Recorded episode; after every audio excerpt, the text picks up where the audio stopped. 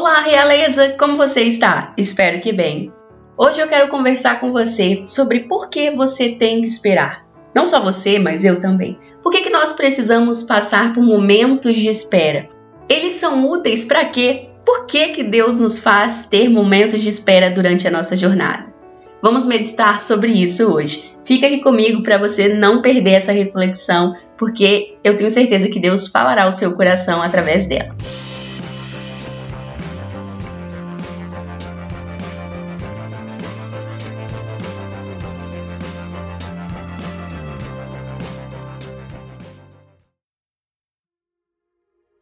Em janeiro, eu tive a oportunidade de ouvir o audiobook Enquanto Isso, da Fernanda Witwiski. Nesse livro, a Fernanda compartilha diversas lições que ela aprendeu sobre espera, né, sobre esperar em Deus, enquanto ela e o marido lutavam para conseguir engravidar. Não sei se você conhece a história da Fernanda, ela é bem famosa nas redes sociais, ela é uma gracinha, a família dela é linda demais, mas eu vou dar uma resumida aqui na ideia do livro para você entender um pouquinho do que é que eu estou falando. Foi só depois de 32 tentativas, de muitos exames médicos, de muitos resultados negativos, de muitos procedimentos, de muitos dias difíceis, mas também dias de muito aprendizado e de dependência do Senhor, que a Fernanda descobriu que estava grávida. E quando isso aconteceu, ela descobriu que ela não estava grávida somente de uma criança, mas sim de gêmeos, gêmeos que são uma gracinha, por sinal.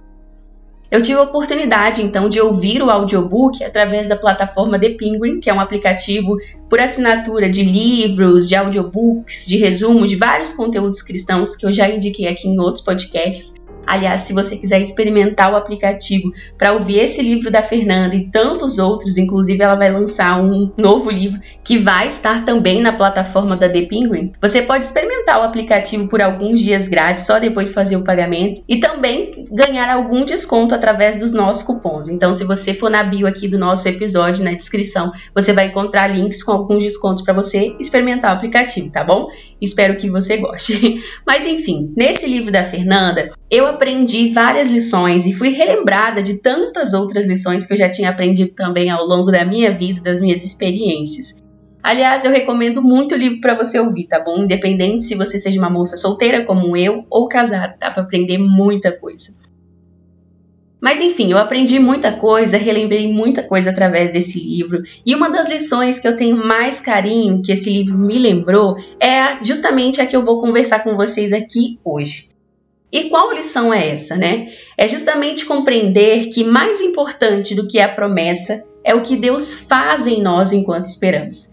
Muitas das vezes nós pensamos que a promessa em si é mais importante e que é ela que importa durante o período de jornada de espera, né, o período da espera. Mas mais importante do que a promessa em si é o que Deus faz conosco enquanto nós esperamos. É muito fácil, enquanto nós estamos esperando, pensar que aquela porta de emprego, por exemplo, ainda não foi aberta porque Deus está ocupado construindo a parede onde a porta deve estar.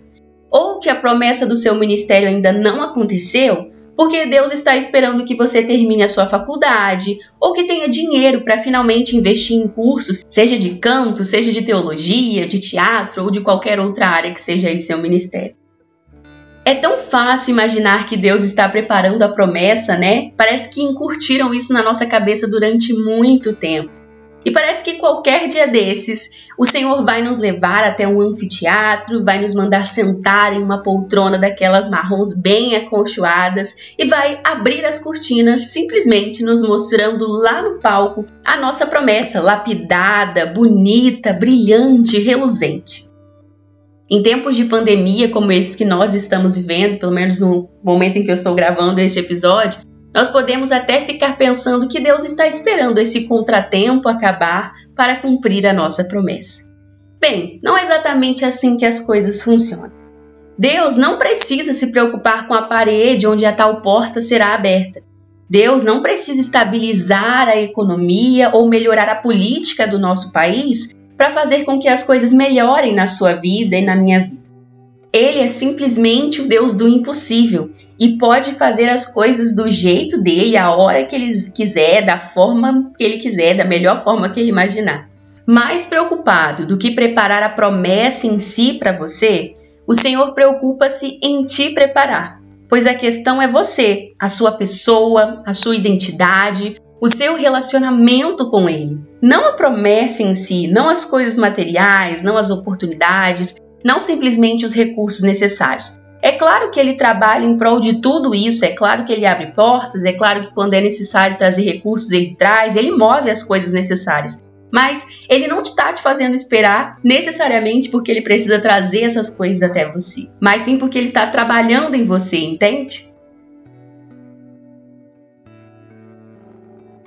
A Fernanda Witwiski é um exemplo disso, e no livro dela, ela compartilha como o Senhor a ensinou a deixar-se de se preocupar com os testes dos exames e até com a possível resposta positiva ou negativa, se preocupar se ela realmente seria mãe um dia, mas sim a aprender a confiar que ele a estava tratando durante todo aquele processo. Quando ela aprendeu a confiar e descansar que mais importante era o que Deus estava fazendo dentro dela e não se ela viria a ser mãe ou não um dia, aquele processo foi suavizado e ela encontrou propósito durante aquela jornada, sabe?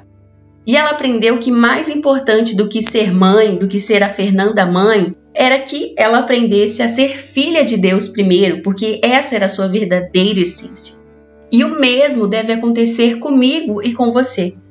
Mais importante do que pregarmos, sermos líderes de ministérios, lançarmos um livro ou um CD, é permitir que durante a espera o Senhor não simplesmente mude as circunstâncias à nossa volta e realize a promessa ou o milagre. O que, aliás, ele pode fazer num estalar de dedos. Mas mais importante do que isso é que ele nos mude. Todo o processo de espera tem como propósito nos moldar, nos transformar, nos ensinar e, por fim, nos fazer mais parecidas com Cristo, porque esse é o verdadeiro objetivo: que nós sejamos semelhantes ao nosso irmão mais velho. Precisamos aprender a confiar e a descansar em Deus para que durante a nossa própria jornada de espera, a nossa identidade seja trabalhada e moldada segundo a vontade do nosso Pai, daquele que nos criou e daquele que sabe por que nós somos criadas. No último episódio, o 208, nós conversamos um pouco sobre Abraão e Sara, um casal que esperou durante 25 anos para que Deus finalmente cumprisse a promessa de fazê-los pais de Isaac. Deus poderia tê-los feito pais muito antes disso, você não acha? Tudo o que ele precisava fazer era abrir a madre de Sara, dando fim à sua esterilidade. Ele podia fazer isso facinho, facinho. Para quem criou o universo, né, rapidinho, ele poderia ter feito isso com um piscar de olhos, facinho, facinho. Fora que Abraão e Sara não precisavam de muitas posses para criar um filho, nem de chegar exatamente a Canaã para criar o filho lá, né? Mas se Deus tivesse feito isso, lhes dado Isaac bem rápido, de repente, como num piscar de olhos, você acha que quando o Senhor pedisse o menino como sacrifício, Abraão teria a mesma fé e ousadia para entregá-lo? Eu penso que não. Eu acredito que Abraão e Sara não teriam aprendido tanto assim se não tivessem esperado durante 25 anos. Aquele período de 25 anos foi um período de tratamento, de crescimento, de amadurecimento para aquele casal. E eles não teriam aprendido isso se tivessem recebido Isaac com um ano só de espera, com alguns meses ou com alguns dias. Aqueles 25 anos foram muito importantes para a construção deles. Sabe, outro dia eu estava pensando sobre as nossas necessidades e sonhos. São justamente essas áreas que nos deixam mais vulneráveis, né?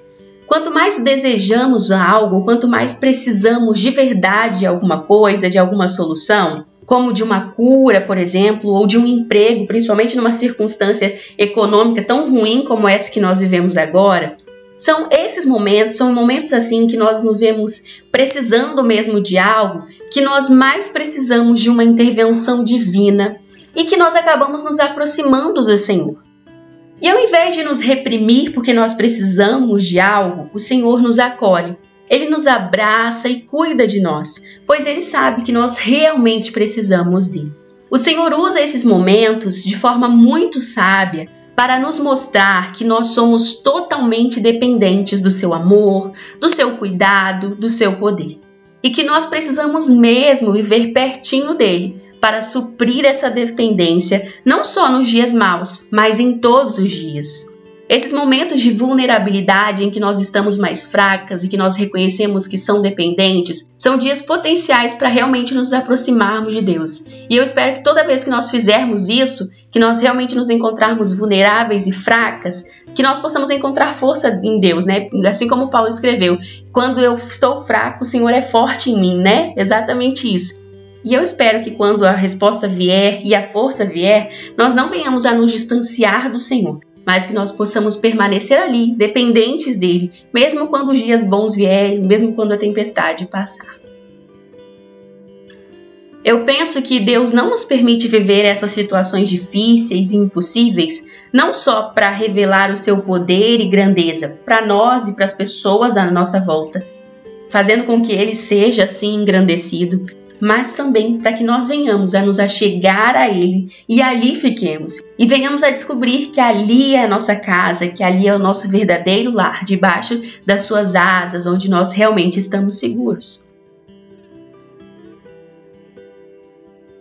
Quando conseguimos compreender isso, nossa perspectiva sobre a espera muda. Não esperamos porque nós desejamos um milagre. Nós esperamos porque desejamos viver em obediência a Deus. E obedecer significa deixar que Ele visite nossos pontos mais vulneráveis, nossas áreas mais dependentes, nossas áreas mais feias, mais frágeis. E que Ele olhe tudo isso não com nojo, não com repreensão, mas com o desejo de nos fortalecer, de nos transformar, de nos lapidar. Assim como uma largata, sabe, entra naquele casulo e passa um bom tempo ali para virar uma linda borboleta. Quando nós caminhamos a Deus com as nossas vulnerabilidades, com os nossos medos, com as nossas necessidades, nós entramos também num casulo e ele vai nos moldar, vai nos transformar. A jornada da espera pode ser exatamente isso: a entrada num casulo, para que a gente venha sair dali borboleta. Uma borboleta mais bonita, uma borboleta que aprendeu a encontrar contentamento em Deus, uma borboleta que aprendeu, uma borboleta que aprendeu a ser mais paciente, a ser mais bondosa, a ser mais agradecida, enfim, tantas lições que o Senhor tem para nos ensinar, né? A Fernanda Witwiski tem uma frase que eu gosto muito em que ela diz assim: As coisas mais importantes da nossa vida levam tempo. E é isso mesmo. Às vezes nós queremos as coisas para ontem, nós estamos acostumadas com as coisas rápidas, né? Com a comida fast food, com micro-ondas, com o celular com as mensagens instantâneas. Nós, a nossa geração está acostumada com a pressa e não sabe esperar mais. Contudo, as melhores coisas da vida não acontecem do dia para a noite. Elas levam dias, elas levam tempo para acontecer. E o período de espera faz com que essas coisas tenham um sabor especial, que tenham um sabor diferente, com que as coisas valham mais a pena no final. Abraão e Sara esperaram 25 anos para ver o roxinho de Isaac. Davi esperou 20 anos para ser rei. A Fernanda passou por um processo mais ou menos de três anos para engravidar, se eu não me engano. Eu espero há nove anos por uma promessa e seguimos contando. Pense agora em quanto tempo você está esperando. Sabe o que todos nós temos em comum? O Senhor está trabalhando em cada um de nós para o seu bom propósito, para a vontade dele, não a nossa. Só Ele sabe o que será de nós no futuro, só Ele sabe o que está reservado para nós, só Ele sabe o que essa espera agora nos ensinará, nos capacitará, nos moldará, fará diferença na vida de outra pessoa ou na nossa própria vida daqui a alguns anos. Nós precisamos parar de pensar que a espera é um período entediante, como a fila de um banco, ou mesmo um castigo ou privação de Deus. Às vezes nós olhamos para a espera como se Deus estivesse brincando conosco, como se ele tivesse jogado a gente no poço, né, para a gente tentar sair de lá daquele buraco escuro. A espera não é nada disso. A espera é uma escola e o Abba deseja nos ensinar e nos preparar para outras etapas da nossa jornada através dela. Entenda isso e aproveite esse momento, aproveite essa jornada para aprender.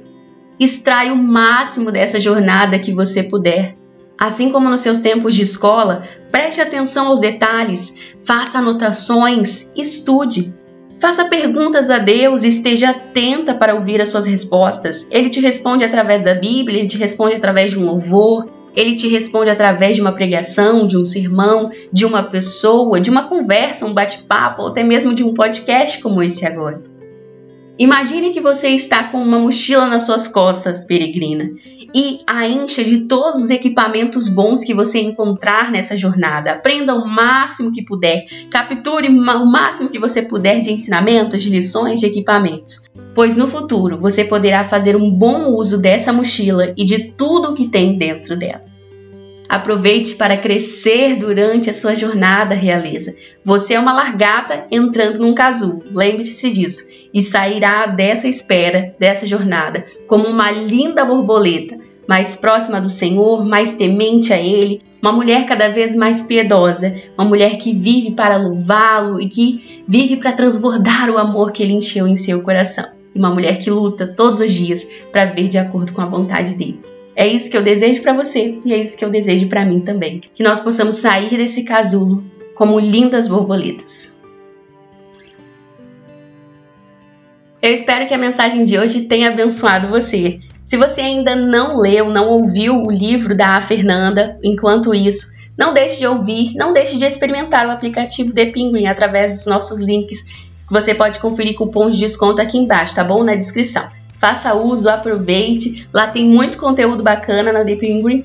É um aplicativo de assinatura, né? Você paga mensalmente por ele, mas tem uns pacotes muito bacanas e tem muito conteúdo bacana. Eu uso, gosto bastante. Vivo andando pela casa quando eu tô limpando a casa com um fone de ouvido, ouvindo mais um livro e sendo abençoado. Então, se você tiver a oportunidade de experimentar, experimente porque tem um conteúdo muito enriquecedor e você pode encontrar esse livro da Fernanda lá e o próximo livro que ela vai lançar também, hein? Vale a pena conferir. Enfim, é isso. Que Deus te abençoe e te guarde e se ele permitir, nós nos encontramos no próximo episódio. Um beijo e tchau, tchau.